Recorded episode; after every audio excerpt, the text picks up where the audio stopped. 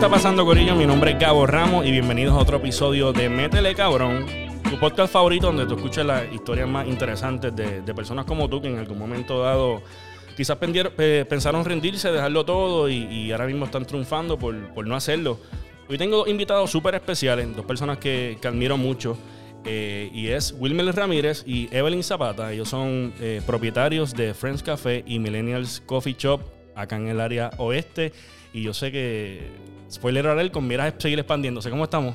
Saludos, muy bien, Gabo. ¿Todo bien? bueno, ¿Todo bien? Qué bueno que nos tienes aquí. Yo quiero saber, que- quiero decirles que estoy súper pompeado por tener los dos. Son dos personas que admiro mucho, honestamente, que los he visto y, y quizás desde antes que ustedes sepan de mi existencia, yo venía mirándolos. Wow. Tengo una anécdota bien cortita para, para arrancar el podcast. Este, yo me crié en una iglesia evangélica desde chamaquito y la persona que les voy a mencionar quizás saben quién es rápido, Oliver Sierra.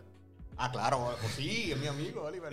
estudiamos juntos, de hecho. Pues eh, yo tengo un, un recuerdo bien vivo de él llegar una vez a una reunión de jóvenes en la iglesia y decirme, tengo este pana que se va a ir del trabajo porque va a meterse en un negocio, va a tener una cafetería. Y recuerdo meses después ver una invasión de stickers de Fren Café en todo el área oeste, en todos los En carros.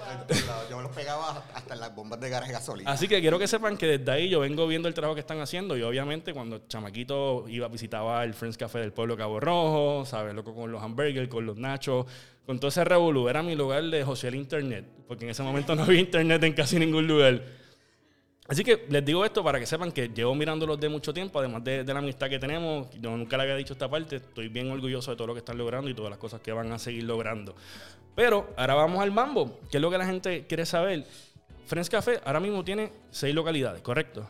Sí, tenemos seis. Abiertas tenemos seis ahora mismo. Hemos abierto más de 10 negocios, eh, incluyendo millennials, pero tenemos seis localidades que están funcionando. Perfecto, perfecto. Esa, ese- esa es el- el- la ecuación del éxito de ustedes ahora mismo, que eso es lo que estaba corriendo. Pero antes de tener estas seis localidades, yo supongo que no fue fácil eh, comenzar con, con este negocio, así que quiero comenzar eh, ahora de atrás hacia adelante. ¿Quién es Evelyn? ¿A qué se dedicaba Evelyn antes de tener esta, esta, este negocio tan, tan importante para el área oeste? Pues mira, yo trabajaba, yo conocí a Wilmer, de hecho, en la alcaldía de Cabo Rojo. Nosotros, ese fue como que mi primer trabajo luego de graduarme de la universidad. Ok. Estudié ingeniería, entré como ingeniero del municipio. Y ahí básicamente pues nos conocimos, ¿verdad? Wilmer y yo, ahí, ahí empezamos una relación con Ok. el tiempo. Pero nosotros siempre estábamos hablando eh, de hacer cosas nuevas. Siempre teníamos proyectos, ideas y estábamos, nos pasábamos soñando, ¿verdad? Con De, cosas. de hecho, hicimos la lo, lo primero que hicimos fue dos casas. Hicimos Construimos dos casas y rastreamos cemento en el techo cuando nos hicieron el tiracemento. Ok. O sea, no- nos dimos e- ese como que, ¿verdad? E- es- ese proyecto, eh, la alquilamos y, y fue como que para nosotros, esto, Teníamos- esto es como que lo primero que vamos a hacer juntos. Mutuo. Y nos dimos cuenta que metíamos mano porque yo, yo eh, con los baldes de, de- de- de cemento cargando y Evelyn con la, con la, con la pala. este, Ajá, esparciendo y moviendo. Nosotros siempre tuvimos ese espíritu de emprendedor y de hacer cosas diferentes.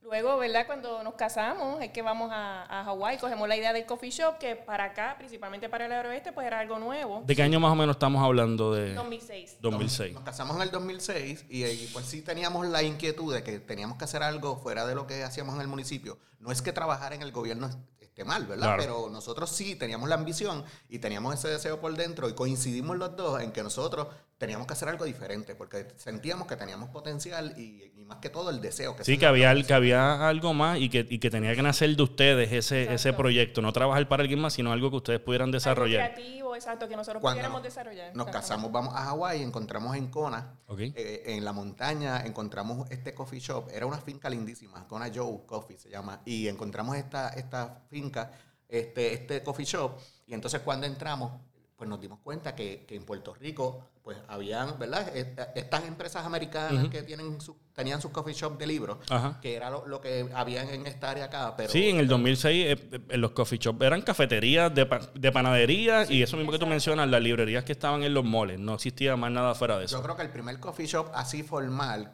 lo trajimos nosotros aquí a, Ca- a Cabo Rojo, porque fue cuando abrimos Friends Café, que aquello, yo no sé si tú recuerdas haber visto, pero aquello estaba explotador las Todo- primeras... todo el tiempo. fuera de fuera Todo el liga. Y tiempo. de hecho, antes de abrir, nosotros lo teníamos empapelado y la gente en el supermercado y en todos lados me paraba, mira, ¿qué es eso de Friends Café? Pero explícame, ¿qué, ¿y qué es eso del coffee shop? Claro. Porque la gente todavía no estaba como que orientada, ¿verdad? No, había que educar a esa gente para que supieran lo que era el concepto de un coffee shop con, con internet. este, No, y, y el branding poderoso también, ¿me entiende? Porque usted sabe, esto se ha ido educando poco a poco el comerciante puertorriqueño, pero ustedes tuvieron su logo, sus colores, su imagen. Vamos a crear esta, este patrón de imágenes que son los que nos identifican.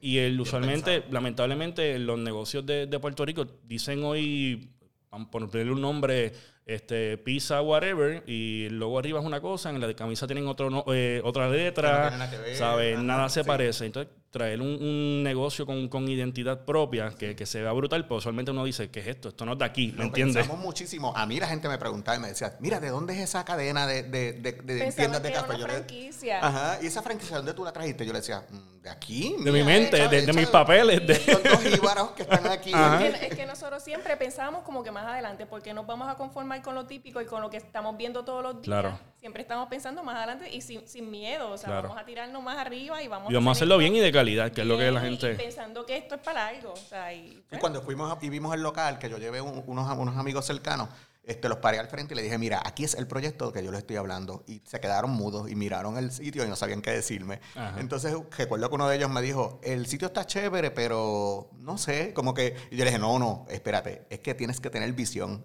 Tienes que ver como lo estoy viendo yo transformado ya. Ajá. Y ahí, ¿verdad? Es- esas son frases bien adelantadas al tiempo, porque yo creo que ahora en la cultura puertorriqueña es más emprendedora y utiliza más esto de visión, de la misión, de proyectate. Sí, pero antes, mismo. como que Eso tiene que haberse una locura para yo escucharlo, como en qué viajes se están yendo estos dos. Les pregunto, sé que ambos me están diciendo que vienen del traba- de trabajar en, en- en el gobierno, pero es- esta vena empresarial, yo sé que ideas siempre hay, personas que tienen ideas y nunca las llevan a cabo, pero esta vena empresarial, ¿tiene alguna razón de ser? ¿Algún familiar de ustedes tiene negocio?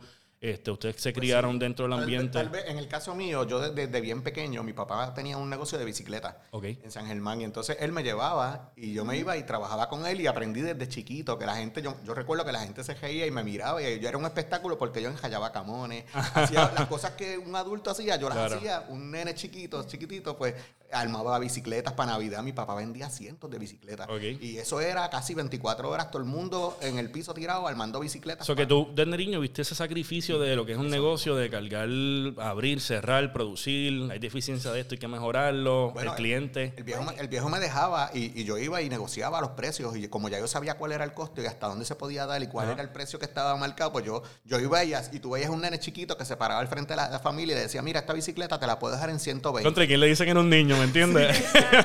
Yo Y por, ellos miraban a mi papá como que es verdad lo que él dice. Ajá. Ajá. Yo vi- por mi parte, pues vi la- las dos caras, porque mi mamá trabajó por muchos años en una oficina de un médico como Ok. secretaria, que era un trabajo fijo, pero mi papá tenía su propio negocio, Ok. era electromecánico. Y yo pude ver las diferencias. Veía que ella tenía que estar allí a las 8 de la mañana, sería a las 5, Ajá. pero entonces mi papá decía, no, hoy me voy temprano. Entonces, aquí- Que es podía- bello porque podía ver los, do- los Sí, dos panoramas de exacto, cheque seguro, horario, a libertad como tal de tiempo. Y por lo menos pude ir midiendo que era lo que me gustaba. Y aunque sí trabajé muchos años en, en, en empresas como tal, con Ujú. cierto horario o con ciertos eh, requisitos, pero siempre sentía como que, ok, a veces yo puedo ser más productiva por la noche, a veces puedo ser más productiva por la tarde, por la mañana, y sentía que, que como que no me sentía tan conforme con estar con un horario fijo. Ajá. O sea, que quería como que tener mi tiempo, poder manejarlo y, ¿verdad? Hacerlo más productivo. Yo creo que, que las personas que somos así, como esas características, caracteri- em, disculpen, características que tú estás mencionando, no la hemos pasado tan mal durante la pandemia en el sentido de que estamos trabajando cuando queremos desde nuestra casa en algún momento dado y la gente que estaba más estructurada a un horario, a llegar a la oficina y a estar fuera de su casa, son las que realmente la ha chocado un poquito y por lo menos pues ahí, ahí tenemos esa, esa ventaja. Entonces llevaron estos panas a que, vieron el- a que vieran el local y no encontraban, no veían la visión que ustedes estaban viendo. Para nada, se quedaron allí pues prácticamente frisados porque pues dijeron pues este, eh, era un, un- lo, lo que había antes era una tienda de, de estos árabes que vendían chanclas a peso y aquello estaba hecho canto Sí, sí. pero no era no era esa, mi visión no era en ese espacio mi visión era eh, hacer el, el sitio bonito Claro, y transformarlo. habían otros elementos que yo había verdad ya yo tenía en, en planificación y en la mente que era el tráfico que había que era poner ese sitio eh, a brillar ese espacio esa esquinita de la- del pueblo de Cabo Jojo en la parte de atrás de la claro. Este, y, y, y el, el- además del tráfico, las escuelas que tiene cerca, que en un momento dado también era algo, ¿sabes? Ya no hay tantas escuelas en el, en el mismo centro del pueblo, pero también tenías ese tráfico, me imagino, en los inicios de los estudiantes. Y te digo más, desde el principio que nosotros abrimos la primera tienda, ya cuando la tienda arrancó, ya yo estaba en mi mente haciendo planes de que contra esto, este- esto hay que replicarlo, esto hay que Claro. hacerlo. Ya yo lo tenía en la mente. Yo, yo no sabía cuánto tiempo iba a tardar. Ajá. No sabía que iba, si iba a durar un año más, si iba a durar dos años más, diez años más. Pero yo siempre decía, mira, esto hay que hacerlo y esto hay que replicarlo y hay que hacerlo en diferentes puntos de Puerto Rico. Tampoco yo sabía que iba a terminar haciendo un vago en Cervicajo. Claro. sí, en lo que se transformaría más adelante. Exacto. Una, una vez eh, ya llevaste estos panas, no vieron la visión, tú les explicaste, eh, consiguen el local. ¿Cuál, ¿Cuál fue el paso siguiente para ustedes decir, ok, ya tenemos este espacio, ya podemos meterle mano? Buscando información Ajá. entre nosotros dos, eh, buscamos cómo se hacía un plan de negocio, nos orientamos un poquito en el banco. Ya teniendo el local. O Creo antes no de... Lo, teni- lo que teníamos, lo teníamos visto, tocamos base con la persona, pero es que yo, yo soy, yo pienso así, tú tienes que adelantar unos pasos que tienes en tus manos, Claro. y, ¿verdad? Y entonces trabajar con otros que son tal vez un poco más tediosos. de- Definitivo, de más- de más definitivo. duración. Y entonces ya nosotros habíamos identificado el espacio, nosotros ya estábamos trabajando, ahí entonces nos sentamos a hacer el plan de negocio. Eh, para ese tiempo eh, el, el banco todavía prestaba dinero, pues entonces nos, nos prestaron el, el capital para abrir esa primera tienda. Este, hicimos el plan de negocio y nos tardó como cuatro o cinco meses, ¿verdad? Una cosa. En el desarrollo del plan. El desarrollo porque nosotros, Em, pues... eh, Desde cero. Lo que pasa es que nosotros empezamos desde... Nosotros nos casamos, vinimos soñando de allá de la luna de miel y ya arrancamos, a- al instante prácticamente Tocamos arrancamos. Puerto Rico y nos sentamos. Vamos a hacer el plan de negocio, que eso es otra cosa que yo siempre digo. Tú sabes, tienes un plan y tú entiendes que es bueno, tienes que seguir, porque si te quedas ahí pensando, No, y, la- y la- y la importancia también de que ustedes son un- una pareja que se complementa, ¿me entiendes? Cuando uno tiene una Sí, relación de personas que te apoyan, ¿me entiendes? Que tú le das una idea y está en la misma página que tú, pues ya tú tienes ahí una carta ganadora, porque se puede ir hasta abajo contigo y, y meter mano. Salíamos, salíamos de la alcaldía, cogíamos a las millas, nos sentábamos y en la computadora, ok, vamos a meterle. Y eso era a, a darle forma. Sí, a las ideas, concretarlas poco a como poco. Evelyn es ingeniero, pues ella hizo el negocio virtual, lo hizo que, que para ese tiempo, en 2006, Ajá. 2006, era- eso era una novedad. Claro. Ella hizo el negocio virtual y entonces cuando fuimos al banco que le presentamos, yo le dije, le decía allí, este, dale para la cocina para que ellos vean los equipos que vamos a tener en la cocina. Y esa- Babeándose. Sí, esa gente en el banco dijo, no, esta gente no viene a comer cuento. No le prestes tanto, dale esto. Dale el doble, dale el doble. O sea, sí. Y, este, y nada, yo creo que nos estructuramos tan bien que entonces el banco nos dio la oportunidad y ahí, ahí es que abrimos. Pero todo, todo es un cuento larguísimo porque Hay nosotros muchas historias. hasta claro. para seleccionar el nombre nos sentamos. A, a eso, eso quería preguntarle. Hay algo que es bien característico de ustedes y es la imagen. Eso mismo desde el nombre y está desde el inicio. Ustedes no han cambiado su logo, no tienen variaciones. Todo el tiempo ha sido lo mismo y se mantiene relevante. A la hora de seleccionar este nombre, estos colores y esta identidad, ¿cómo fue ese proceso? Pues mira, este, como te dije, todo tiene un proceso. Nosotros nos sentamos y ya nosotros teníamos el concepto. Lo que queríamos hacer, que fuera café de Puerto Rico, que fuera hecho por baristas, que fuera un café diferente, aunque un poco más caro, pero con una, ¿verdad? Con una historia, porque, porque es que cuesta más- un poco más caro, de un espacio diferente. Entonces ahí fue que nos sentamos y, y yo le dije a Evelyn, mira, tenemos que hacer un espacio que sea como para los amigos, para que vengan y celebren el cumpleaños, para Claro. que venga, no tienes nada que hacer, pues vete para este espacio donde vas a estar, donde te vas a encontrar a alguien, donde te puedes sentar solo. Hablar. Hasta solo, porque tú sabes que había gente que se sentaba. A leer un libro, a ver revistas. Agajaba un libro, se tomaba un café, terminaba tomándose tres cafés, Ajá. porque estaba tan relax en el espacio. Pues Claro. Entonces, yo, yo ahí fue que le dimos casco. Ok, si es para que vengan los amigos, un sitio donde no, no voy a tener bebidas alcohólicas, donde lo que va a haber es comida, pero va a haber jangueo. Un bueno, ambiente familiar gufiado. super cool. Y entonces ahí fue que yo dije, ok, que vengan los amigos, que esté todo el mundo, que vengan los panas, friends, Ajá. para que, va, para que buscar. Ajá, que vamos a seguir buscándole la vuelta. No, sí. Friends. Café, Friends Es que Café, sencillo. Sí, sí, sí. Simple. Este, Friends es el que es, y entonces pues le añadimos entonces después el, el café, este, pues dejándonos llevar, ¿verdad? De otras marcas y demás, pues nos llega la idea de entonces ponerle el- la parte de café, y entonces ahí nos sentamos con Hernán, un Ajá. amigo que tenemos en común, Sí. y entonces empezamos a darle forma al logo. Y entonces empezamos a escoger los colores, mira, no vete por el lado de- de la del naranja, porque es un color que, se- que, que es atractivo. Sí. que También estamos buscando algo que fuera diferente a lo que había en el mercado. Porque típicamente había los rojos, Claro. estaban los, verde. los verdes. Pues vamos a algo diferente, pero que también sea llamativo. Claro, que distingue y que, que compagine con, con lo que queremos, que podamos desarrollar más cosas a base de ese naranja. Y no sé si recuerdas, pero originalmente era rectangular el, el logo. Sí, hacia abajo, cuadradito. Exacto, eran los mismos colores, el mismo concepto, pero era rectangular. Luego, pues entonces entonces, pues, para hacerlo un poquito más comercial, por Claro. decirlo así, pues entonces se, se cambió a la forma redonda, que es el que hemos man- Sí, mantenido. es el único cambio que hemos hecho en, en los pasados 12, 13 años. Claro, pero la fila C sigue siendo la misma con la Sí, tacita de la café. misma. la- Todo la misma exactamente letra, igual. exacto. Exacto. Ok, ah, tenemos el logo, tenemos el local, ya comienza la apertura de ese primer Friends Café. ¿En- ¿Esto fue en qué año? 2006. 2007. 2007. Mira, que, Eso fue la mira medida. un pequeño detalle que te tengo que decir. Nosotros nos casamos en julio del 2006 y la tienda Friends Café 1 abrió en febrero del 2007. O sea, que realmente todo fue bien rápido. Wow. Bien A la rápido. vida. No, y mira, es gracioso porque nosotros creamos todo el concepto, pero nosotros no teníamos eh, una experiencia tampoco de manejo de, manejo de tiendas. Yo Qué brutal. estudié administración de empresas, Evelyn es ingeniero, y pues los dos teníamos la idea, lo hicimos súper chulo. pero La idea de las entonces- ganas, pero no teníamos la experiencia. Sí, una cosa es el feel y otra cosa es uno Claro. leer y Sí, que si tú estudiarlo. me dices, mira, lo que pasa es que Wilmer lleva 12 años trabajando en el mesón. O No, lleva- exactamente. ya tiene experiencia en el manejo de alimentos, ya tiene experiencia, pero nosotros, pues vamos para encima. Aprendiendo en el camino. Vamos a hacerlo. Se puede decir entonces que, que Friends Café eh, es básicamente ese tercer miembro de su matrimonio, porque ha estado desde siempre que ustedes están juntos como, como esposos. Ahí como el crecieron primer nuestra- hijo que nació Sí. ahí de repente. Ajá, y rápido, exactamente, muy exacto. rápido. esos primeros días, la historia es bien, es bien graciosa porque esos primeros, ese primer día nosotros íbamos a abrir el lunes y entonces ya teníamos sábado todo. Y yo le dije a Evelyn, mira, ¿sabes qué? Vamos, vamos a tirarnos mañana domingo. ¿Qué? No digamos nada, vamos a, a tirarnos mañana domingo. Un soft Abrir- opening, como le llaman ahora. No, ningún soft, mano. Si tú llegas a ver, eso fue de locura. De verdad. todo lo que habíamos comprado para la semana, Gabo, para coger como hasta, hasta viernes, dentro de la experiencia que teníamos. Claro, claro. Pues todo Calculando más o menos, si vienen Sí. tantas personas y piden personas, esto. Pues estos sandwichitos y esto. Se nos fue todo ese domingo. Toda la compra de la semana se nos Oye, fue yo creo que ese fue entonces el, el barómetro perfecto para decirle a ustedes, esto va a correr cabrón, ¿me Así entiendes? fue que fuimos aprendiendo, porque poco a poco entonces yo iba todos los días a Sam's. Todos los días tú. Hacer la compra que habías pensado Sí. para una semana la hacías en un día. En un día, ajá, y abrían Sam's y la primera cara era yo ahí parado al frente de la puerta. Ya, ya las, todas las cajeras de Sam's me conocían, el de carnicería. el A veces dos veces al día. a veces dos veces.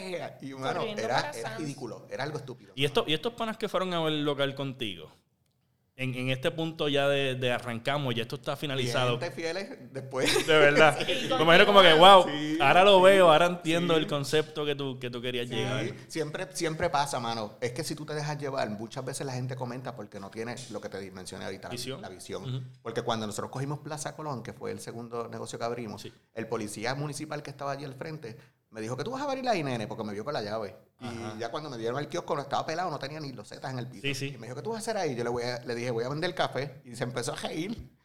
O sea, es bien, yo dije contra. Entonces Sí, me dijo, mira, ¿sabes una cosa? De la alcaldía tú no cruzas hasta la iglesia sin que te asalten aquí de noche. No puede ser. Me dijo, no puedes abrir después de las 6 de la tarde porque aquí asaltan, esta plaza asaltan. Oye, como, como los espacios, ¿verdad? Se transforman cuando llega algo. Porque si tú vienes a ver ahora, en la plaza de Mayagüez es el, el punto de reunión. Bueno, ahora estamos en, en- en pandemia. Pero Sí, es el pero va. punto de reunión, ¿me entiendes? Y se llena de gente y se hacen actividades navideñas y se hacen ferias de tal cosa. un montón de ¿sabes? cosas de Friends. Yo digo siempre de Plaza Colón de Friends para acá. Claro. Porque nosotros abrimos y de, te- de hecho te digo que la primera semana me temblaron las jodillas porque yo dije, a todo el mundo yo le decía cuando me preguntaban, yo le decía, hasta las 12. ¿Y a qué hora vas a sacar? A las 12 de la noche. Y, y yo con bien firme, tú sabes. Y la primera semana, 10, ya estaba eso, esa plaza desierta. Pero me mantuve y dije, no, me voy a quedar. Antes, antes, quedar". antes de movernos a, a esa segunda localidad en la plaza, ¿en, en- qué sucedió para entonces ustedes decir, vamos a tener que replicar esto en otro espacio, mientras estabas en Cabo Rojo solamente? Eso mismo, el éxito. Bueno, la verdad es que fue una oportunidad que también vi y más de lo mismo, la visión. Fue una, fue una oportunidad que surgió. Ya Yo teníamos veo- la tienda de Cabo Yo Rojo. veo la subasta, un rótulo puesto en la Plaza Colón que decía, pronto aquí se va a construir un espacio comercial, este tipo kiosco y que sí que sé Ok. yo. Y yo dije, oh, espérate, Plaza Colón, estudiantes cerca, café, Sí, negocios durante el día, corriendo alrededor, mucha oficina, gente por ahí caminando. iglesia. Y eso fue apenas un año después de, de haber abierto la tienda de Cabo Rojo. Nosotros estábamos- todavía estábamos cruditos. Todavía estábamos dándonos cantazos Sí, con, por la oye, tienda de yo, Cabo yo digo Rojo. que un, un negocio de cinco años es un negocio joven, un negocio que varía un montón de cosas y que todavía tú no puedes definir concretamente lo que es. Lo mismo me pasó, también me preguntaron, pero ¿cómo tú vas a hacer tu negocio en un kiosco? Si tú en el kiosco tú no vas a meter la gente. Ajá. Pues obviamente, pues no voy a meter la gente, voy a meter los empleados, pero la sala va a ser la Todo plaza- este espacio la gigantesco que plaza tenemos ahora. Preciosa, con el edificio este gigantesco y, y los, y los árboles y los pájaros. Y después las- Mayagüez los bancos. 23 que puso ese edificio bien bonito ahí con pintura, que se ve un área juvenil. Eso quedó precioso allí. Y, y cuando nosotros, cuando yo, yo tuve la visión que fui a la Junta de Subasta, pues Ujú. entonces, ¿verdad? Nos, nos llevamos la subasta y pasamos por todo el proceso de construirlo. Pero también lo mismo, o sea, en el camino, de, en la marcha de construirlo, de abrirlo también, pues también fue otro, otro, otro proceso más. El- el- el- la primera localización que fue en Cabo Rojo, yo sé que cerró hace ya bastantes años. ¿Cuántos años duró abierto ese espacio? Eh, como tres. tres años y medio. Dos años y medio. Sí, nosotros eh, realmente, pues, como te dijimos, fue la primera localidad. Nos tiramos de pecho, pero sin experiencia. Ujú. Fue una escuela para nosotros. ¿verdad? Pero ahí también pasamos pues las experiencias más de enseñanza, por Claro. no decir malas experiencias, Claro, sí, ¿verdad? sí. Las, las experiencias de enseñanza, saber realmente lo que es trabajar con un equipo de trabajo con empleados, realmente cuando tú sí. tienes que cumplir con todas las obligaciones de los pagos, cuando viene y, y, este que en ese entonces estaba la construcción de la, del Eso- casco urbano. Eso realmente fue lo más que nos afectó. No cerró muchas veces la tienda para- porque ellos Sí, sí, no había, no había no, movimiento de no vehículos. podía llegar. No solo eso, se llevaban el agua y la luz a veces tres, cuatro, cinco días cogidos. No, brother. y entonces la compra, tú nos veías a nosotros en el zafacón echando toda la compra, los, los- las pelotas así de pavo a bombas, pues las tirábamos Sí, a la sí, sí, basura sí. porque no Sí, servían. fue un punto. momento difícil y pues con la inexperiencia de nosotros, aunque sí aprendimos mucho, pero pues con esa inexperiencia todavía éramos jovencitos, ujú. pues este... No, y que también quizás eh, sirvió de amortiguador ya tener abierta una Exacto, segunda localidad. Quizás el, el haber Eso cerrado eh, sin tener esa segunda localidad hubiese sido mucho más doloroso y mucho más frustrante y quizás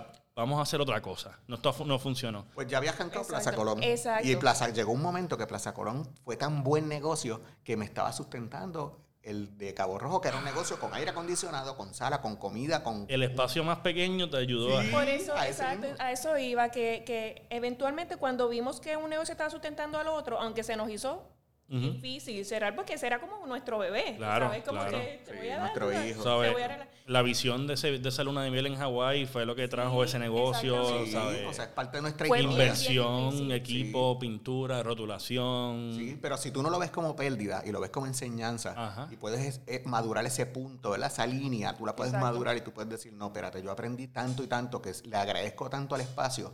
Tú sabes, te paras allí, entregas la llave y le das las gracias al Me, espacio. me pasó, me pasó algo similar eh, durante el huracán María. Yo tenía una oficina con mi línea de ropa ahí en el Puerto Rico, en San Germán, en, justo al frente del municipio.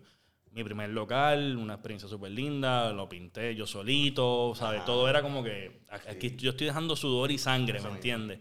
Tenía una empleada, mi mamá me ayudaba con la contabilidad y me servía de secretaria y enviaba los paquetes.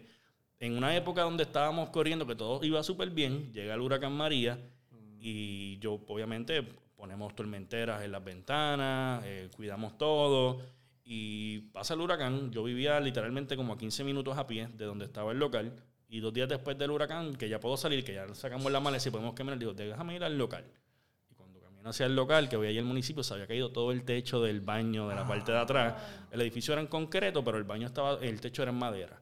Y se destruyó todo. Y yo dije, no, ya esto, ya esto es un golpe duro, ¿me entiendes? No dice, pues vamos a meter mano, eh, la empleada que tengo, voy a llamarla. No, yo tengo planes de mudarme a Nueva York, porque mi familia es esto y lo otro. Y el despegarme de ese, de ese espacio, pues obviamente es doloroso porque uno, uno desarrolla, uno tiene sus cosas ahí, uno ve una visión, uno proyecta por cierta cantidad de años. Ahora que tengo este espacio, el local de al lado está vacío, pues quizás me expando hacia el local de al lado también y cojo algo más. Que es una historia pues bastante similar. Y en este caso, pues ustedes tuvieron, la, la- el- como digo, el, el- el respaldo de que tenían esa segunda unidad ya abierta en, en, en Mayagüez, que lo ayudó entonces a, a seguir hacia adelante. Este, entregan la llave del local, recogen. ¿Qué está pasando por su mente en ese momento? Pues mira, en ese entonces nos sentíamos que se nos está cayendo el mundo, para ser Ajá. honesta, porque era, como te dije, era nuestro bebé y pues no, no teníamos quizás tanto la madurez emocional o, o- o la experiencia. Pero eventualmente con el tiempo nos dimos cuenta que, como dice Wilmer, hay que dejarlo ir. Claro. Y este, es que nosotros tenemos que aprender, a los seres humanos, a que nos podemos caer, pero tenemos que levantarnos. Claro. O sea, la gente tiene tanto miedo a caerse que no se toma riesgo. Y para tú crecer y hacer grandes cosas, tú tienes que tomarte riesgo. Definitivo. O sea, es no tener miedo a equivocarte, no tener miedo a caerte, porque te vas a dar cuenta más adelante que de eso aprendí. Y eso te hace más fuerte, eso te hace no cometer los mismos errores, eh, tomar mejores decisiones. Nosotros hemos vivido de todo, Gabo. Nosotros hemos, a nosotros nos trataron de hacer una unión, nosotros hemos radicado quiebra, nosotros hemos, nosotros hemos, nos hemos sentido que estamos arrastrados en el piso, mano. Ajá. Y yo creo que lo más, lo- lo- lo- la, la enseñanza más grande que hemos recibido es, es como saber, mano, limpiarte las rodillas Y y, para el para adelante. carajo. O sea, ya. Se- Hay, se hay joda, algo, ¿qué hay algo bien importante es que la gente ve, ahora ve estas seis localidades, ve planes futuros, ve ustedes como, como unas personas exitosas. Eh, y hay una frase que yo escuché hace mucho tiempo cuando chamaquito, es que la gente conoce la gloria, pero no conoce la historia de, de las cosas que te llevaron hacia, hacia eso. Y mucha gente piensan que qué fácil es llegar hasta ahí, eh, que cómodo se la ha hecho, ¿sabes? Nunca han tenido ese acierto. Y también es que uno mantiene en su forma privada eh, situaciones complicadas y por eso pues, se crea este tipo de, de espacio para que la gente escuche sus experiencias y vean que el futuro es brillante y es lindo, pero no siempre fue así y hubieron momentos bien complicados, bien complicados. Eh, tenemos Plaza Colón entonces abierta a full power, eh, moviendo todo, pero de momento nace otra localidad nueva. Fue después la de Palguera, ¿verdad? Palguera. Sí, ahí fue que se nos acercó el alcalde, el que está, era alcalde de la Palguera, tú. Ajá. Y, este, y nos dice, mira, escuché de ustedes un montón, de todo lo que ustedes hicieron en la Plaza Colón, la transformaron, yo quiero coger a la Palguera y engancharla de nuevo, y necesito gente como ustedes, jóvenes, que tengan este tipo de negocios bonitos. Ya políticamente se, está- se estaban viendo ustedes dos como, como una, quizás un, una referencia para los empresarios del área oeste. Sí, sí, sí. Bueno, varios alcaldes nos han llamado. Este, hace unos días yo me reuní con el de Aguadilla también, que me mandó a buscar porque quiere hacer un- el mismo proyecto de Plaza Colón en Aguadilla. Brutal. O sea, este, que, que nos ha pasado eso, pero qué bueno que pasa. Definitivo. Qué bueno, porque si ellos quieren, si ellos quieren, eh, ¿verdad? Pues eh, tomar posesión de esos espacios que están en un momento dado han estado Abandonado o- o con un abandonados, mal nombre. espacios fantasmas, pues mira qué bueno que me están buscando a mí y que yo los voy a poner a brillar y que voy a poner esos espacios a, a que Claro, la familia y- pueda ir. Y, y usualmente, ¿verdad? Que, que- que también el, el- el- el poner uno de sus proyectos, ustedes deben notarlo, nace un Friends Café y de momento pegan a salir un montón de cosas alrededor de Friends Café y otros empresarios toman parte de Todos eso. los negocios nos ha pasado. Nos pasó en el vagón, cuando abrimos el vagón, eso se llenó de otros Que, negocios. que ahora mismo ahí en locales. Mayagüez Mall, en el vagón, lo que hay ahí ahora eso es casi el Food Truck Park de Mayagüez. ¿Me Mayagüez entiendes? ¿Sabes? Tú dices, voy a comer y antes uno dice, si voy a comer fast food, pero iba a church y va a Burger King adentro. No, ahora tú dices, mira toda esta dimensión de cosas que tengo para escoger. Sí. Que si mexicano, que si pizza, que si helado, que si esto, que si... Bueno, en Palguera Así también nos Eso iba a En mencionar. si Palguera pasó nos en pasó Palguera, cuando en a mí me dieron la llave, que me lo alquilaron bien barato, me, lo alqui- me alquilaron el espacio que de verdad era, era muy cómodo para yo arrancar. Pero, ¿qué, pasa? Que cuando estamos pintando y estamos dándole cariño al espacio, este, recuerdo que se dieron como las 7 de la noche y aquello fue, se llenó de chamaquitos, chilla- cajos chillando gomas, reggaetón a todos los que daban. y yo dije, anda, pal. ¿Dónde nos metimos aquí? Yo no podemos abrir este negocio de noche porque aquello era, mano, y sabes que... Me van a venir a pedir chichadito aquí a la Sí, ventana. Literal. ¿Cómo digo- cómo- ¿Con qué cara yo le voy a decir a, a los jóvenes, mira, aquí tienen, toma, un café? Ajá, ajá. No, nada que ver. Ajá. Pues la cosa es que el espacio cambió por completo, entonces como 6, 8, 10 negocios más abajo, entonces ese Jebulú se fue y se, se salió de ese espacio, porque entonces viene otra persona y abre un sitio como de vinitos y tal. Claro, fue, madurando el espacio. Eso mismo, empezó a llamar la atención de otro cliente más pacífico. ¿sabes? Como que un espacio más, tranquilo, más familiar.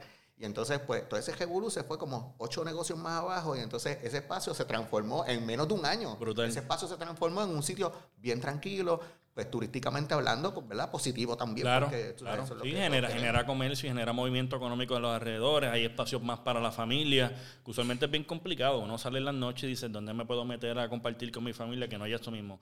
Música obscena sonando en las bocinas, que no haya un ambiente tenso por maleanteo en los alrededores. eso. Y vino, vino, vino Friends, entonces limpió entonces esa área. Eso mismo, eso mismo. Sí, uno uno no puede marcar los espacios. Mira, yo aprendí que uno no puede marcar los espacios de acuerdo a lo que está. Tú tienes que tener la visión de cómo, de qué es lo que tú vas a hacer ¿Cómo cómo lo tú vas a puedes transformar? Porque Litoral también fue lo mismo que nos dijeron. A mí mucha gente me dijo, tú estás loco, la calle comercio. literal, fue, peligrosos". literal fue después de Palguera. Sí, Ok. después de Palguera, pues entonces yo dije contra, porque mucha gente daba la vuelta en Plaza Colón, no conseguía parking y me decían, chico, me tuve que meter al servicajo de, de tal sitio a buscar Ajá, café malo. ajá. No pude porque no conseguí parking. Y yo dije, contra, yo tengo que buscar otro espacio que, como habíamos cerrado Cabo Rojo, que Claro. yo pueda revivir la comida de Cabo Rojo, pero a la misma vez tenga parking. Que, que fue bien famosa. Yo sé que cuando estabas en, en, en, en Mayagüez, en, en Hosto, la gente preguntaba como que, ¿dónde está este, este- los hamburgers? ¿Me entiendes? ¿Dónde sí. está esto? Y yo era uno de ellos, ¿me entiendes? Porque uno quiere sentarse a tomarse un cafecito, pero hay gente también que ocupa el espacio para eso mismo, para, para comer, quiero estar tranquilo. eh, eh, y, y para eso entonces nació Litoral. Ahí nace Li- Litoral, cuando yo cojo el espacio, pues también la- las críticas de que era un espacio que era caliente, que por ahí lo que pasaban eran cajos a las millas y que, pues ok, eso es lo que yo quiero, mucho tráfico. Ajá. Perfecto. Entonces ahí identificamos dos personas poderosas que, que, que yo le iba a abrir, el Litoral yo iba a abrirlo, pero identificamos dos amigos que, que son los que los- lo tienen, los están- han administrado desde que abrió. Identifico estas dos personas que yo entiendo que piensan como nosotros, que son como nosotros, Claro. que son dos fajones, pues yo digo, ok, pues estas son las personas que lo van a correr. A todo esto yo ya estaba, ya yo tenía la visión de empezar a darle a, a personas Claro. las tiendas. Y a franquiciarlo Sí. mayormente. Este es mi concepto. Aquí tienes una oportunidad de desarrollo. No tienes que pasar por lo que yo pasé en un inicio de crear esta propuesta, de crear esta identidad. ¿Te gusta esto? Aquí lo tienes. Aquí lo tienes y te voy a dar coaching. Que fue lo que no tuvimos nosotros. Claro, porque nosotros claro. estuvimos a capela. Aprendí sabes. de esto, aprendí de esto. Mira, no, evita que te sucedan estas Eso cosas. mismo. Eso- y yo, yo me acuerdo que, o sea, nosotros, yo llamaba y yo le decía, mira, fulano, acuérdate de este detalle, mira, acuérdate de esto otro. No es porque yo me lo sepa todo, yo no me lo sé todo. Sí, ni por querer controlar, es por lo evitar. No, en el caso mío vivido. lo vivimos. Claro. O sea, yo, le- yo le podía decir, mira, si te caes, duele. O sea, Claro. Porque ya yo me caí. Yo te puedo decir como, ¿verdad? Eso está, eso está, eso está bien interesante. Hay, hay personas que desarrollan su negocio y son, como uno dice acá en el, en el lenguaje puertorriqueño, bien lambíos. Mordido. Esto, mordido. esto es mío y esto no va a ser de nadie y esto me va a ayudar a mí y no te voy a decir dónde compro tal cosa, no te voy a decir dónde No, hago esto. Cuando es todo lo contrario, yo creo que cuando uno ayuda a las demás personas, uno recibe ese tipo de cosas buenas más a ti, también a cambio, ¿sabes? El nivel, en, el nivel que uno esté, ¿sabes? O en algún momento tú vas a necesitar de alguien y te va a gustar que alguien te dé la mano y te apoye y te, te- te dirija en ese Bueno, sentido. nosotros en las redes de nosotros visitamos negocios, no de otros pueblos, del mismo Mayagüez, Ajá. negocios de café. Yo pongo una foto y digo, mira, aquí con fulano, si quieres otra opción de café buena, aquí está. Aquí voy a darle un poquito de fast forward a la historia porque también tienen Millennial Coffee Sí. en, en Mayagüez, que es básicamente esto, brindarle herramientas y material a, a- a coffee, A los shop, coffee eh, shop. del área de acá y de, otras- de, otros, de otros municipios que vienen también a comprar eh, productos y herramientas. Exacto. Pues mira, ahí voy a comentar un poco. La idea se le surge a Wilmer, ¿verdad? Porque ya estaba la situación de que como ya nosotros teníamos varias localidades, pues se compraban grandes cantidades de mercancía para poderla dividir. Eh, y surge la situación de que distintos coffee shops, ok, me quedé sin bolsa de base, necesito tal sirope, pues Ajá. iban, Me empezaron tocaba- a ir a donde él. Me tocaban la puerta y me decían, ¿me prestas dos bolsas Te de queda, café? o te me queda esto. una botellita y entonces él empieza a ver que hay una necesidad porque los suplidores usualmente pues tienen ah, me, pues, me compran de tal, tal cantidad en adelante Claro. pero a veces tú lo que necesitas es un producto Claro. A resolverle en la semana, que ya yo voy el lunes a comprar de Sí, nuevo. venía a Claras Café y me, me llamaba, mira, me prestas dos bolsas de café en lo que me, me entregan a mí. Y yo salía cogiendo a Plaza Colón, buscaba el café e iba a- al que podría ser mi competencia, que no lo veía como Claro. competencia. Al contrario. lo que pasa es que crecemos todos Era un negocio local, era un negocio de una persona fajona también igual que yo, de una persona buenísima. Pues yo salía cogiendo, buscaba dos bolsas de café, iba cogiendo y se las llevaba al otro coffee shop que no, eran, no tenía nada que ver conmigo. Pero mira, toma, aquí tienes, Aquí mete tienes, mano. resuelve. Mete mano, brother, dale, dale Ahí uno ve la buena fe, mano, y lo, importante de crear compañerismo en la industria que uno vaya a trabajar, ¿sabes? Ya sea en esto de empresarismo, de los coffee shops, los restaurantes, en, en todo tipo de cosas, uno crear esa buena relación con colegas, ¿me entiendes? No competencia, son colegas. Son gente que en algún momento dado tú también te vas a ver pillado por alguna situación que pueden resolverte. Y, no, y no viéndolo desde ese punto solamente, sino en el punto de, de- de crecimiento mutuo, de que tú estás, eres puertorriqueño, loco, te voy a dar para que no se vayan a tal lugar americano, a tal corporación, yo prefiero darte el Local. producto y que vayan a donde ti. mira Eso que ojalá más personas tuvieran esa visión Ajá. o sea si tú te si tú puedes digerir el hecho de que si todos crecemos Claro. verdad pues tú creces en lo personal tú creces si tus compañeros crecen Claro. Pues estaríamos verdad Todo el mundo fuera el mundo Happy Land. Al final del camino, la competencia, es que la gente no, no puede ver más allá, porque al final del camino la competencia no es entre nosotros. Ajá. La competencia es en que brillemos un montón, ¿entiendes? Que cuando venga ese turista digo, diga, Puerto Rico está cabrón, voy para allá otra vez. Este lugar me ir". encantó, como les pasó a ustedes en Hawái con aquel lugar. Si ustedes Eso vuelven a. Hawái, yo estoy seguro que ustedes van a volver Va, al lugar vol- donde Lo nacieron. tenemos, lo tenemos, lo tenemos en agenda y por lo menos yo no me muero sin volver otra vez al sitio, pisarlo y recordar eh, de dónde salió. Es que. French Café sea esa, esa parte entonces de, de que marque el- a la persona que venga de otra parte de la isla o de otro país que lleguen y, y- y les marque. Pues Millennial Coffee Shop se dedica entonces a esto. a- Sí, a- pues mira, ahí entonces cuando surge esa idea, nos dimos cuenta que estábamos comprando ya para las localidades de Friends Café más. Vamos a comprar un poquito más porque vienen personas. Claro. Entonces Wilmer dice, necesitamos buscar un sitio para formalizar esto y que realmente sea un Sí, sitio para donde pueda venir otra Sí, gente, sí, sí, otras personas a comprar. Ahí empezamos a buscar lo- el local, pero entonces ya era como que mucho trabajo. Entonces ahí pues yo me meto a, a, a coger esa localidad como tal. Ok. ¿verdad? Y entonces ahí pues me me vienen las ideas de, ok, no solamente vamos a tener productos para coffee shop, sino que vamos a tener grecas de tal tipo, de Ajá. colores, vamos a tener tal cosa, tal cosa. Y empiezo a investigar los diferentes métodos de, de De preparación, café. del café. Ajá. Y ahí es que empieza a crecer todo. ¿verdad? Sí, porque Entonces, pues, también se convirtió quizás en un lugar que no solamente es para empresas, sino para alguien que quiera entrar y quiera Entonces, comprarse algo. Del Exacto. café. Se Exacto. vuelve entonces un lugar con, eventualmente para fanáticos del café y que también no solamente el coffee shop puede ir a buscar sus productos, sino que, o sea, de preparación, sino que también las tazas, Sus herramientas como sus tal. herramientas como tal. Está brutal. Y pueden llevar a, a ir a buscar eh, eh, pues recomendaciones, asistencia. No hay ¿verdad? capaci- capacitación también, sé que, que también dan talleres en el Ahí- espacio. Ahí sale el espacio de los talleres también, porque yo, yo- nosotros le dábamos talleres a nuestros empleados, pero Ujú. ¿por qué tú eso no lo puedes distribuir entre todo el mundo? Claro. Eh, esa- esos adiestramientos, ¿verdad? Porque no es nada que nosotros inventamos. Eh, eh, La carta italiana de café viene de otro lado Ajá. y no se llama Wilmer Jamírez. Ajá, ajá. Entonces, ¿por qué tú no puedes educar personas para que en otros lugares también hagan un buen producto y se empieza a educar al cliente, que es el que necesita realmente Claro. que- saber que este café cuesta más caro,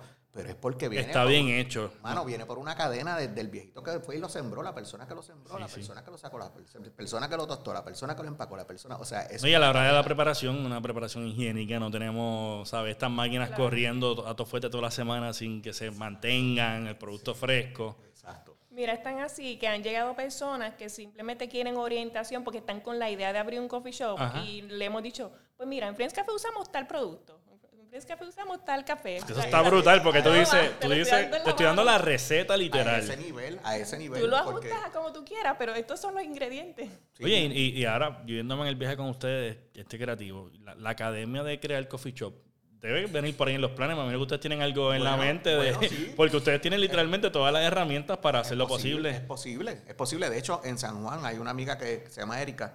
ella, ella, ella tiene algo parecido. Ella da como un tallercito de, cómo, de cómo abrir tu coffee shop. Y, este, y, ella, y ella lo hace y, y es la veo también como colega. Porque Claro, pues, definitivo. A la hora de la verdad, pues tú sabes, estamos dentro Es de un una recurso. isla. Ujú. Mano, esto hay agua aquí a los cuatro lados, ¿entiendes? Nos tenemos- si no nos ayudamos entre nosotros mismos. No, no hay sabes, forma de echar para No hay adelante. manera. Pues de- vamos de nuevo para atrás entonces, abre el litoral y después del litoral, ¿cuál es la próxima tienda? Rincón, ¿verdad?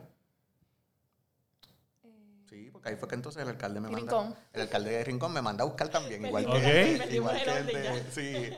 Y enderezaron, la, y enderezaron la plaza de, de Rincón. Agajamos la plaza Rincón, lo mismo. Ahí busco otra amiga mía, Ok. que es Zulma Sí. Ortiz. Busco otra amiga y le digo, mira, este, yo sé que tú trabajas, tienes tu trabajo, ¿verdad? Ella es corredora de seguros. Le digo, pero la, tienes este negocio eh, con tu esposo, tú quieres tener tu propia empresa. Aquí está montado Y- ya. Ajá, y en- al principio yo estoy seguro que Zulma tiene que haber pensado, este me, tiene- me quiere meter en Herba- en Herbalife, o me quiere meter en alguna. Forex, quiere venderme Sí, Forex. Este viene como un truco y ahí está la cáscara. Pero la verdad es que yo, como tengo la visión de mucho más atrás y no se la puedo explicar porque no tampoco hay cosas que tú las puedes explicar, ¿verdad? Claro. Con palabras. Sí. La idea mía siempre ha, sido esta, darle a las personas las tiendas, tien- personas que yo sé que las van a, a poner como si fuera, como si Claro, estuviera yo. que van a adoptar el, pro- el proyecto para ellos, de ellos. Que los hemos visto en su operación, ¿verdad? En su vida Sí. personal, que hemos visto como si tiene algún negocio, cómo lo maneja, Claro. cómo manejan su trabajo y, y así es que básicamente uno decide, no es como que a lo loco. Sí, random, no, no es que están, "Dame, toma estamos abiertos aquí. ¿Quién quiere comprarnos? ¿Quién quiere? ¿Quién quiere? Realmente hay que proteger la marca Definitivo, también. Sí, definitivo. sí, Yo creo que esa, esa es una de las partes más importantes. Sí, pero entonces nos sentamos con Zulma, yo le doy la, la oportunidad, la acompaño a la Junta de Subasta también, y entonces pues ahí nos ganamos entonces el- la subasta también. Ok. Como ya tenía la experiencia de, de Plaza sabes. Colón, Ajá. pues me paro allí al frente y le digo todos los, todos los beneficios que va a tener el rincón por tener un Friends Café. Ajá. Y este, a todo esto yo hablando como, ¿sabes? Yo, yo, te, yo te estoy vendiendo lo mejor. Claro, ¿no? Y- y- y venderlo de esa forma también hace que la gente se sienta tranquila, porque ya vienen de, de- a esta persona ya tiene este negocio establecido en tantos puntos que aquí, pues, ¿qué, qué beneficio ha traído este municipio? Este y este y este. Pues, yo quiero eso en mi, en mi Sí, pueblo. sí, sí. Y Rincón, además de ser un pueblo bien turístico, eh, estos pueblos son bien cafeteros, ¿me entiendes? Sí, a la sí. gente le encanta el café y el turista también, ¿sabes? Busca un buen café. Yo no conozco una persona que tome café de hotel, ¿me entiendes? Entonces tenemos un área turística y... Ni de avión va- ni de hotel. No, no hay forma, ¿me entiendes? Entonces tener este spot, pues también entonces abres un- una clientela nueva que quiere que, que cumple con la meta que tú querías, que cuando la gente fuera y se fuera a su país, tuviera una referencia de algún lugar en Puerto Rico, mira, que hacen esto bueno. Eso mismo. ¿Tú sabes cuántas, cuántos surfers de estos de California, de, de- del famoso, Claro. se han tomado fotos al frente de Friends? Sí, sí, sí, sí. Desde sí. aquí escuelata con, de- con la marca del jíbaro de Cabo Rojo. Ajá, Y cuando tú miras, es el que representa a Billabong o el que representa a la marca Quisil. pero Exactamente, es un bestias- competidor gigantesco las de- del surfing, ¿entiendes? Ahí parado ahí al frente con un cafecito de nosotros. Brutal. Brutal, que también es, es- es eso también, una, una, una publicidad también que ha nacido orgánica por parte de ustedes. O sea, hay figuras gigantescas, eh, Benicio del Toro, Sí, ¿sabes? Draco, Benicio el Toro. Nosotros hemos tomado, nos sentamos, Hernán y yo nos sentamos a hablar y no sabíamos ni qué decirle a Benicio, porque pensábamos que era una, una visita así como que gerámpano. Sí, sí. Y él se sentó a una mesa y nos llamó, vengan para acá. Y nosotros nos sentamos allí con él y, y que, que le, que le hablamos. Ajá, que le ajá. podemos hablar a una, a una, a Una persona figura tan gigantesca. El cine, que es un dios, tú sabes que Ajá. es una persona que está en lo más alto y nosotros pues, nos gustan tus películas. No podíamos hablar mucho. Perdió para el carajo. Y que, y que, que uno se queda a veces en una conversación, ¿y qué? Ah. Pues sí, pues sí.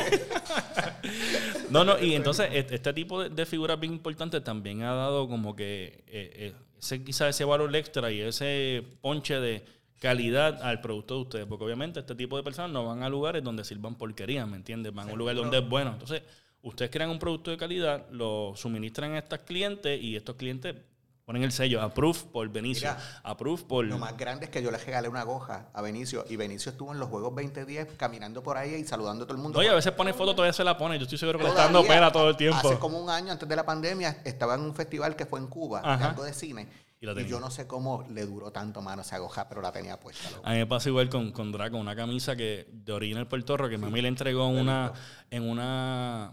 La vieja mía ganó un concurso de un banco y era ir a la hacienda de Draco y compartir con él y estar un rato con él. Este, mami es bien fanática de menudo, o sea que pasé- ella fue como que, voy a ir yo, no vas a ir tú. Tú dame los discos para que te los filme y yo pues dale esta camisa de una vez. Le dimos la camisa y le ha sacado también el jugo y para mí es como que, déjeme estar la, la carta de presentación. Esta foto es, tocó en el Luna Park, tocó en un montón de sitios con ella, así que después me escribió y hablamos por teléfono, me invitó a un concierto en el Choliseo de él, como que para que fuera y fue como que, nunca lo he visto físicamente en persona, pero el tipo estaba como que todo el tiempo ahí. Y este tipo de personas, cuando ven el trabajo de alguien local, de alguien puertorriqueño que está echando para adelante, usualmente ellos dicen: Esto no lo voy a apoyar porque es puertorriqueño, solamente lo voy a apoyar porque es algo de calidad y es alguien que está metiendo mano. Ah, Nos pasó a nosotros que cuando él visitó la tienda, él- la primera foto que él posteó en su, en su Instagram, Era de. cuando él pasó por la situación de lo del cáncer, Ajá. fue eh, en la Plaza Colón y puso el, el- el kiosco de la Plaza Colón Ajá. y puso, escribió Great Hang o una cosa como un mensaje como que tremendo jangueo. Y era en la Plaza de Colón de Mayagüez y todo el mundo pegó a escribirle abajo, pero tú estás en Puerto Rico, porque Ajá, fue ajá. como la primera foto que él puso después Sí, que pasó sí. lo del No hay flyer, no hay espacio de 30 segundos en televisión que compre, que, Sí. que esta persona diga que la está pasando no, bien en tu localidad. Y un tiempo después nos buscó entonces para que lo ayudáramos con el proyecto Ajá, del Café del café en Walmart, este, que yo se lo llevé al Esther, al al amigo de nosotros, al Esther Marín. Ujú. este, y y no- de hecho, él tenía la idea de abrir un coffee shop también. Y, y hace un tiempo antes de la pandemia, yo estuve caminando por, por San Juan con él, buscando Ajá. locales. Viendo, viendo a ver, viendo a ver, que es una experiencia bien surreal. Conocer esta figura también que uno lleva viendo de años, que es un superproductor que tanta gente lo admira y está aquí conmigo en una relación bien en un normal. carro, buscando locales y caminando por la calle, por allí, por Miramar, los dos Qué a pie, locura. por ahí, buscando un local para el café de Draco. Tenemos, tenemos entonces Hostos, tenemos Litoral, tenemos Rincón, tenemos Palguera y sé que estuvieron o están en Ponce, en, en el museo. Eh, Estuvimos en Ponce un año. Un año. Un año. Y eso fue también una oportunidad que surgió. Era lindísimo, mano, el espacio. Sí, un espacio bien bonito, un año nada más. pero nos cayó rápido el huracán de Ajá. María. Y no renovamos. Decidi- Ok. no- eh, estuvimos un año, decidimos no renovar. Que es bien importante también cuando uno dice, yo creo que es momento ya de esto, Sí, esto vamos a detenerlo. medir, sí, También sí. el tráfico, pues me da pena decirlo, pero la gente no visita los museos. Ujú, Como estábamos dentro del museo. Definitivo. Ponce, todavía al día de hoy a mí me escribe la gente y me pregunta, ¿tú regresas a Ponce en algún momento? A ese nivel, tú sabes, Claro. porque dejamos la, sem- la semilla ahí sembrar. Sí. Yo estoy seguro que en cualquier momento tú vas a ver uno o dos vagones en algún Full, punto de full, Ponce. full. De camino para San Juan, para, ah, mira, para en el frente de Ponce. Definitivo, definitivo. O sea, que entonces esa ha sido una de las experiencias que uno dice como que Sí, bonita. probamos, estuvo bien. Probamos. Exacto. Y no nos causó un trauma, por decirlo así. Ajá, o sea, sí. fue una decisión Sí, es un callo, un callo que uno va creciendo poco a poco y se va desarrollando en el negocio, uno aprende a aceptar ciertas cosas ya y decir, pues mira, aquí ya no voy a darle por este lado, voy a hacerlo de esta forma. Sí. Entonces, eh, ya después de todo esto, ¿nace el vagón o hay algún otro? Estaba el espacio de calle, que fue un, Ah, en Mayagüe, en el pueblo. Un food truck park pequeño de un amigo también Ujú. y me pidió la oportunidad. Este, ese espacio no duró mucho porque el, el complejo como tal, El concepto no, el no concepto estuvo. de calle pues no duró tampoco tanto tiempo. Si le dimos la oportunidad, se abrió la, la esquinita. De hecho, todavía está ese, ese boot allí Sí. guardado. Que quién sabe si en algún momento tú lo ves en la entrada de Walmart. Es la cosa, es la en cosa. Se nos está quedando el mall. Ah, el mall, Ah, cierto ese- Cierto es, Mayagüez Mall. hecho, uno- para nos mí está es uno de, los, de los negocios Oye, más importantes. Llegar, llegar a un centro comercial Mano, sí. y, y, y, bueno, Mayagüez Mall, lo, lo grande que ha sido todo el tiempo y con el mall con el parking más grande de, de Puerto Rico y, y un mall importante porque si vemos la gente de San Germán, Dormiguero, de Cabo Rojo, su lugar para ir es Mayagüez. O sea, yo digo, está Mayagüez Mall, Plaza del Caribe, Plaza Las Américas. Plaza Las Américas. ¿Sabes? Esos No, son los- los- los tops, los, tres malls. ¿Y, y, y cómo, cómo surge esto de, de llegar al mall? Mira, fue bien gracioso porque, obviamente nosotros nos atrevemos y ya estamos en, estamos en un punto que nosotros vamos y nos sentamos y hablamos con quien sea porque, pues, le, le- le vamos y le ofrecemos y le decimos, Ajá. mira, tenemos esto, este, va- vamos a meter mano. Y entonces, pues, logramos el, el contacto con el administrador que Del ahora del Mayagüez Mall. Este, eh, lo ha administrado por los pasados 100 años, yo creo, ese señor. La cosa es que... La- es un señor mayor, pero entonces este, tocamos base con él, ¿verdad? Y nos sentamos y, y, este, nada, nos, nos da, la- nos da la, op- la oportunidad. Este, nosotros no teníamos el local visto. Era- yo le llevé la idea de otro espacio, de otro local. Dentro del mall. Dentro del mall también, pero en otro lado. Y entonces él me dice, mira, lo que se puede habilitar ese espacio, yo- a, a mí me, este local a mí me lo acaban de soltar ahora. Entonces, cuando nos explica el sitio, yo digo. Al frente de Al Walmart. frente de Walmart, al al lado, lado de Marshall. al lado de Marshall. Oye, yo he sabido pasar meses yendo a Walmart solamente y no cruzar para el mall, ¿me entiendes? A ver las tiendas, Sí. ¿sabes? Y es como que hay gente que entra por ahí Sí, o sale por ahí. y Walmart y, y, y está al, al frente, literalmente, estratégicamente perfecto. El punto perfecto. Y él me lo ofreció como, al- me lo, nos lo ofreció como algo provisional. Ok. Pero no, ese tráfico yo no lo puedo soltar ni para el carajo, ¿entiendes? Claro. Porque era, un- era un traficazo, es un traficazo. Está Pizza Circo, está Marshall, está Walmart, está... Con Marshall y, y Walmart nada más, que tú ves esa fila en Marshall afuera a veces en la... Ahí Esas son las dos todo. tiendas que están ahí, Ahí justamente sucede. antes de, la, de Friends Café. Nosotros, yo creo que lo, construimos para el tiempo de, si no me equivoco, de la, de la- de María. María. también. Ujú. Que también mucha gente estaba buscando gasolina y nosotros estábamos con el Gison Boal y con la madera cogiendo en la guagua. Montar. Porque estamos construyendo. Ah, no, yo estoy construyendo. O sea, en el medio de la, del De la caos, revolú de la de que gente. todo el mundo estaba buscando cajas de agua, nosotros estábamos construyendo, porque no, estamos en este proceso. Y, y ahí construimos la tienda del mall, arranca entonces la tienda del mall, se lo damos también como franquicia a otra persona, Ajá, amigo. Y hasta el sol de hoy, ahora mismo, pues el mall ha corrido también y también es para nosotros usar, ¿verdad? Como referencia a la tienda del mall también nos, ayu- nos ayuda mucho, nos abre puertas y Claro. nos ha dado también un standing también brutal. Claro, claro. Bueno, todo el mundo Es un posicionamiento único, ¿sabes? Lo que vemos en el, en el mall son tiendas mayormente americanas. Hay bien poquitas tiendas locales que no son bus de alguna que otra cosita, de gafas o etcétera. Así que es bien, bien importante. Recuerdo que hace como dos años atrás eh, me invitas a tu casa a tener una conversación acerca de alguna otra idea que, que- que tenías en ese momento y terminamos nuestra reunión y me dices, ven acá para el patio un momento. Y salimos al patio y me dice, mira esto. Y yo veo un vagón en el patio, sin cortar, sin, ¿sabes? Un vagón de, de- de camión completamente. Y me dice, no, voy a hacer esto. Y era el vagón de, de Friends Café que hoy está en Mayagüez Mall frente al mall. Está al frente del mall, al lado de Firehouse. Al lado de Puebla. Firehouse, exactamente. Que también es un punto que quedó desnudo, como uno dice, cuando se fue esta compañía de sándwiches y café, que era Camils, que estaba en esa esquinita. Que estaba desprovisto. Lo que la gente tenía en esa esquina era McDonald's para café, que es horrible. Sí, por eso, claro. Esta, esta idea del, del food truck, de, del, por, por llamarlo de alguna- de alguna forma, del vagón de, de Friends Café, eh, ¿nació cuándo? Pues mira, yo, yo siempre me pongo los zapatos del cliente y yo siempre digo, ¿qué, qué tú necesitas? Ajá. Tú como cliente, ¿qué tú necesitas? Ahora mismo, ¿qué tú necesitas? Y, y cómo yo te puedo resolver la vida? ¿verdad? Ajá. Obviamente dentro de la industria donde estamos, que es Claro. el café. Pues, pues yo sé que mucha gente, en algunos, en algunos casos, se tiene que meter por servicarros de compañías americanas, porque si tú vas a subir a San Juan y, y estás deprisa, tú no te vas a meter, a veces tú te metes a un coffee shop y mínimo estás ahí media hora, Claro. 40 minutos, el- porque te encuentras a fulano, a sutano y a Y te mengano. quedaste hablando. Y te quedaste hablando y esperaste y en lo que bajas la fila y en lo que te hacen el café y lo agajaste, te montaste en el cajo. Ahí cuando tú vienes a ver, tienes media hora, 40 minutos. Ajá. Pues entonces yo digo, yo tengo que hacer algo que sea café local, que sea café bueno, que sea un coffee shop, pero que sea algo bien ligero, bien liviano, con la comida más, más rápida que nosotros podemos tener. Y que pensando eso mismo, ¿vas para San Juan? Ok, pues te metes Para un momentito. Cuatro, cinco, seis minutos como mucho y sigues con un café hecho en Puerto Rico por un barista, con el corazoncito, con el latte, con, con- Todo igual, como si hubieses bajado en si cualquier en localidad. aquel otro sitio. Pues ahí es que, así es que me surge la idea. Pero yo jamás en la vida pensaba que iba a tener el efecto que tuvo.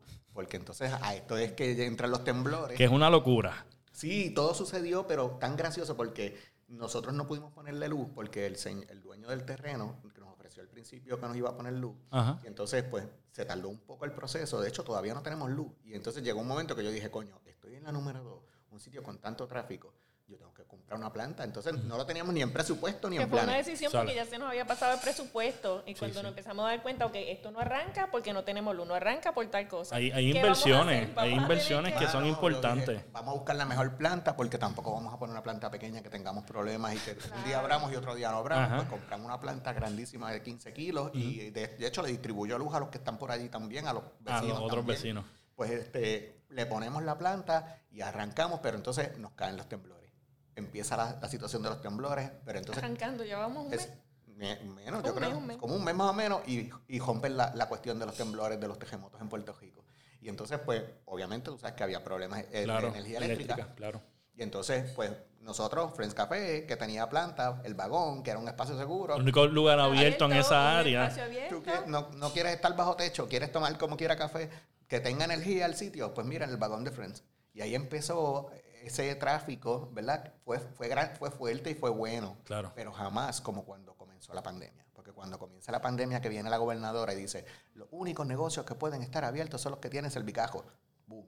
que todo, todo cayó en el momento perfecto, ¿verdad? Uno dice desgracia para algunas personas y uno lo, lo- lo lamenta y uno está ahí, pero empresarialmente fue un boom completamente para el vagón y sigue siendo, ¿sabes? Ahí, ahí- Nosotros, sí, nosotros sí teníamos la proyección de que iba a ser como está hoy día, pero eso lo que hizo fue acelerar el proceso. Ajá. O sea, sabíamos que eventualmente, según la gente supiera dónde estaba la localidad, porque Claro. al principio, pues tú no sabes que eso está ahí. Ajá, tú pasas por la número dos, ¿verdad? A las millas y no te das cuenta que ahí hay un vagón de, de Friends Café. Claro. Me tomaría un café y tú dices, Tú no te das cuenta, pero, pero ese, eso sí aceleró que entonces más gente estuviera buscando que dónde puedo pasar a que no me tenga que bajar a buscar a, En los, coger un momentos más, café. en los momentos más fuertes de la pandemia, recuerdo que un cliente me dijo, ¿tú sabes qué?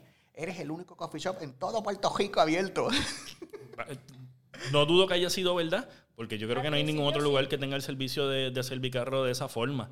Y ustedes han preparado eso ahí bien bonito. Ahora hay mesitas al frente, vi la parte de atrás cómo está, el menú ahora con la cámara y uno puede pedir antes de llegar allí, que es algo impresionante, impresionante. Pues llegó el, el- el- el vagón y ha sido un éxito. Y yo sé que hay muchas cosas que me pueden comentar de Sí. planes futuros, pero también sé que hay muchas cosas que no se pueden hablar. De algo que podamos hablar de qué es lo próximo para, para, para Friends Café, qué es lo próximo de Evelyn, qué es lo próximo de Wilmer, qué, qué- qué es lo que viene por ahí.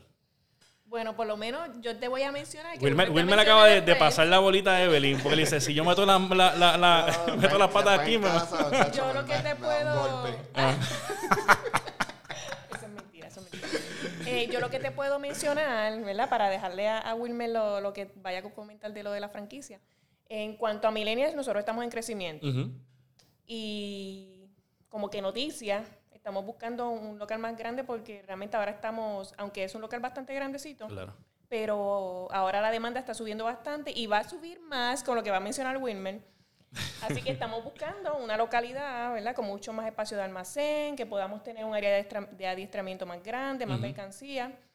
Eso es lo que va para millennials por el momento. Y e inclu- incluso estamos considerando en un futuro abrir quizás una localidad en el área metropolitana de Un millennials. palo, un palo. Sí. De hecho, algo gracioso es que en la parte del almacén de Millennials, cuando nosotros cogimos ese espacio que para nosotros era gigantesco, yo me acuerdo que yo miré y yo dije, ay, bien, esto es bien grande, aquí está el almacén. Y ahora nos cabe la mercancía. Mira, tenemos las cajas que, que- tenemos que jugar Oye, Tetris. para que tú veas. Tú estuviste, yo Sí. creo, cuando teníamos oficina. Sí, cuando estaba la oficinita, de en la- oficina. después de la puerta, estaba la oficina con la mesa. Y después el almacén, Ajá. pues ya no es oficina, ahora eso también es almacén. El almacén de atrás está hasta el techo, tuvimos que expandir almacén en donde era oficina Ajá. y ya estamos también hasta el tepe.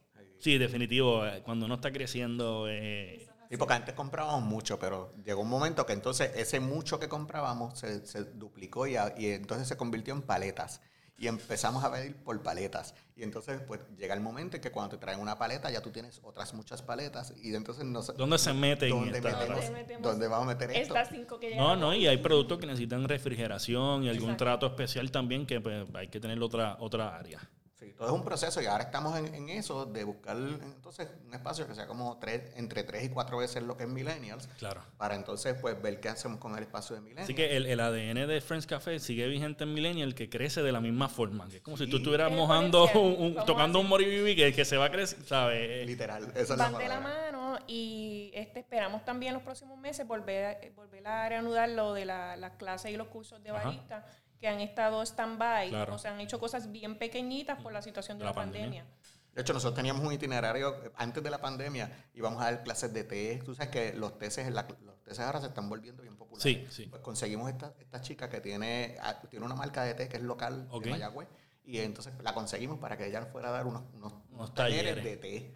Mano, y, y ahí vamos a dar talleres de básicos, desde básicos, básicos, home barista, hasta especializado con latte art. Brutal. O sea, ya teníamos un schedule ahí brutal. Que se retoma ahora entonces cuando las cosas Sí. siguen cogiendo, Bueno, tomando sí, normalidad. nosotros, mientras Sí, tengamos plan. vida, nos- los planes de nosotros se quedan ahí escritos y no los busca no- nadie. Nosotros no tenemos frenos. o sea, Muy bien, yo creo que, esa- eso es lo más importante. A veces uno se pone metas y uno las cumple y uno se queda como que en el limbo. ¿no? No, y lo importante es seguir escribiendo y seguir desarrollando. Así, así te tardes un poquito, pero Claro. tienes que virar y decir, búscate la libreta. ¿Qué, qué es lo que nos queda? No, esto hay que hacerlo. Tenemos que y hacerlo. disfrutarlo, porque si es algo que realmente a ti te gusta y te apasiona, tú no lo vas a ver como un gran sacrificio. O sea, Ajá. siempre es un momento que son un poco más difíciles, pero si es algo que está en ti y que te gusta, pues tú lo, vas lo vas a seguir haciendo. Claro. Y vas a seguir creciendo y vas a tener nuevas ideas y las vas a seguir implementando, así sea poco a poco, pero, pero sigues el camino. Wilmer, entonces Friends Café. Pues después que yo veo el boom que da e- este local, que es el, el vagón, Vagón.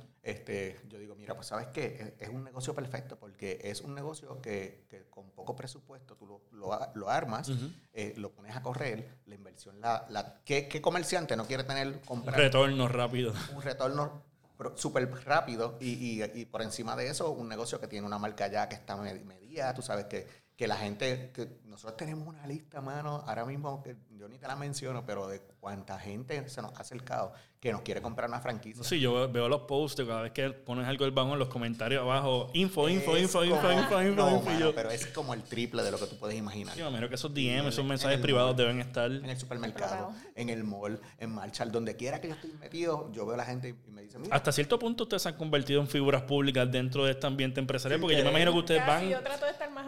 Sin, sin, sin uniforme y, y- y con los logos, ¿sabes? A- Tú te puedes poner una t-shirt cualquiera ahora mismo y la gente te ve y dice, ese Wilmer de Friends Café me entiende igual contigo, ¿sabes? A mí a veces me preguntan, este, ¿a qué te dedicas? Yo le digo, pues nosotros, yo tengo un ne- unos negocios de café.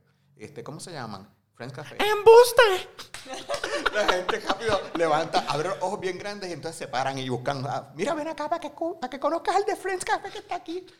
Y a veces yo digo, esto- ¿Dónde firmo? ¿Dónde te firmo el, el- Esto se fue, se salió sin, Sí, sin querer. pues, No, y, ese, de- y ese reconocimiento llega por, por, por el éxito y también porque ustedes son buenas personas y siempre están dispuestos a hablar, ¿me entiendes? Y a conversar sobre estos temas con, con la gente en la calle, ¿me entiendes? Yo sé que usted mismo lo mencionó, se acerca alguien con una duda y ustedes están ahí disponibles para esas personas.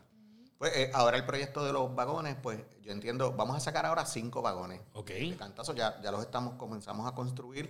Este tengo, tenemos cuatro en la parte de atrás de donde está el proyecto nosotros. Sí. Este, y ya, ya prácticamente los tenemos vendidos porque como el- la lista es tan larga, pues tuve Ya que está. hacer una selección. Claro, de personas, definitivo. De personas, pues, ¿verdad? Voy a coger dos personas icónicas que yo sé que pues, nos van a ayudar a, a abrir otras puertas más, a que lo conozcan todo Rico. Definitivo. también la marca, los que no, lo- los que no la conocen. Y entonces, este Eh, pues nada, después que salgan esos cinco, como ya tenemos un manual de operaciones, ya Claro. estamos trabajando en todo lo que es la documentación, porque, porque no es lo mismo tú hacer, dárselo, por ejemplo, cuando le- yo se lo di, le di el de Rincón a Zulma, Ajá. y le hice un contrato, y le dije, mira, tú no puedes hacer esto, no puedes hacer esto, no puedes hacer A esto". franquiciarlo de una forma. A franquiciarlo formalmente. Así que ya la persona es dueña del espacio, pero hay unas restricciones que son tuyas y una... Ya tú tienes que es cuidarte un proceso legalmente. bastante te tienes que legalmente te tienes que cuidar también más.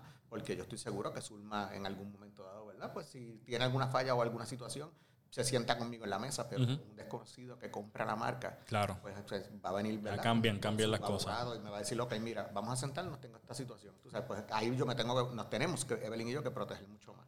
Y estamos trabajando pre- precisamente con todos los documentos y con todo lo que tiene que ver con, la, con, lo, con lo que le vamos a dar a esa persona Claro. que compra la franquicia. Además de que queremos garantizar pues que todo se mantenga, ¿verdad? Sí, Con los estándares. de calidad, la marca. El producto sea el mismo en todas las réplicas que Eso tenga. es algo que nosotros- eso es lo que queremos realmente garantizar con ese contrato también. Nosotros vendemos una franquicia en el medio de la isla, por allá en la montaña, y yo no voy a ir cogiendo para allá cada vez que la persona tenga un problema. Me Ajá, diga, mira, la máquina, se me trancó la máquina, mira, no me sale la, Sí, la, sí. en la hojita, no me sale. Pues tú sabes, nosotros tenemos que todo eso dárselo por escrito, pero ahí, pero de la manera más, fácil de Y con los adiestramientos. Con todo, le vamos a dar los adiestramientos, le damos los uniformes, le damos, nosotros le damos todo a la persona. Le mandamos una persona para que esté un tiempo con ellos allí, eh, dándole coaching ahí mano a mano. Eso está brutal. Sí, o sea, le vamos a dar, el paquete es... So, so Friends Café no solamente está creciendo, se está expandiendo y se está replicando en diferentes lugares y el, y el futuro es súper prometedor. Que eso es lo está- que viene, la franquicia. Yo voy, a, yo voy a tener en todos los lugares de tráfico de Puerto Rico un, un vagón de Ya eso. está. Después que,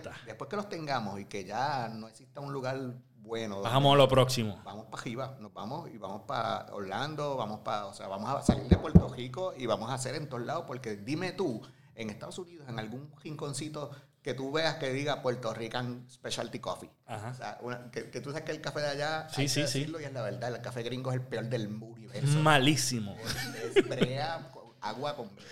Pues, Sí, sí. Un buen café, tú sabes, porque ¿qué nos pasa? Un italiano en, en Plaza Colón, que, que es esposo de una señora que tiene un negocio, este, vino y, y fue y el Nancito le hizo un café y el tipo pegaba a gritarle en italiano un montón de cosas y la esposa después vino y le dijo al Nan, mira, él dice que es el mejor café que se ha tomado en su vida y él es de allá de Italia y Sí, todo. que son los capos. Ah, Yo, yo, yo estoy bien, bien contento y bien agradecido que hayan estado conmigo aquí en, en el podcast. Como les dije, les, les sigo augurando todo el éxito que están teniendo y que se siga multiplicando.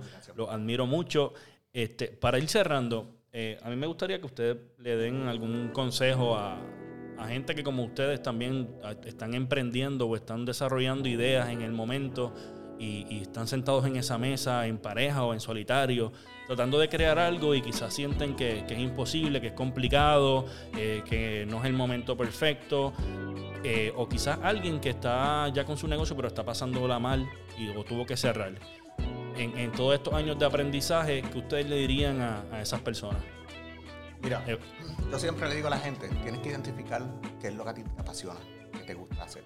Porque si tú naciste, llegaste, ¿verdad? Y, y- y caíste en el mundo y naciste para hacer una cosa, tienes que buscar primero lograr identificar qué es realmente lo que a ti te apasiona. Porque cuando tú estás haciendo lo que a ti te gusta verdad, nunca te vas a quitar. Siempre vas a estar ahí y puedes pasar 500 cosas porque nosotros, como te dije ahorita, nosotros hemos radicado quiebra. Nosotros hemos pasado los, hemos pasado los, los peores momentos que tú- yo no ni te contaría porque hasta Ajá. me podría dar un poco de vergüenza.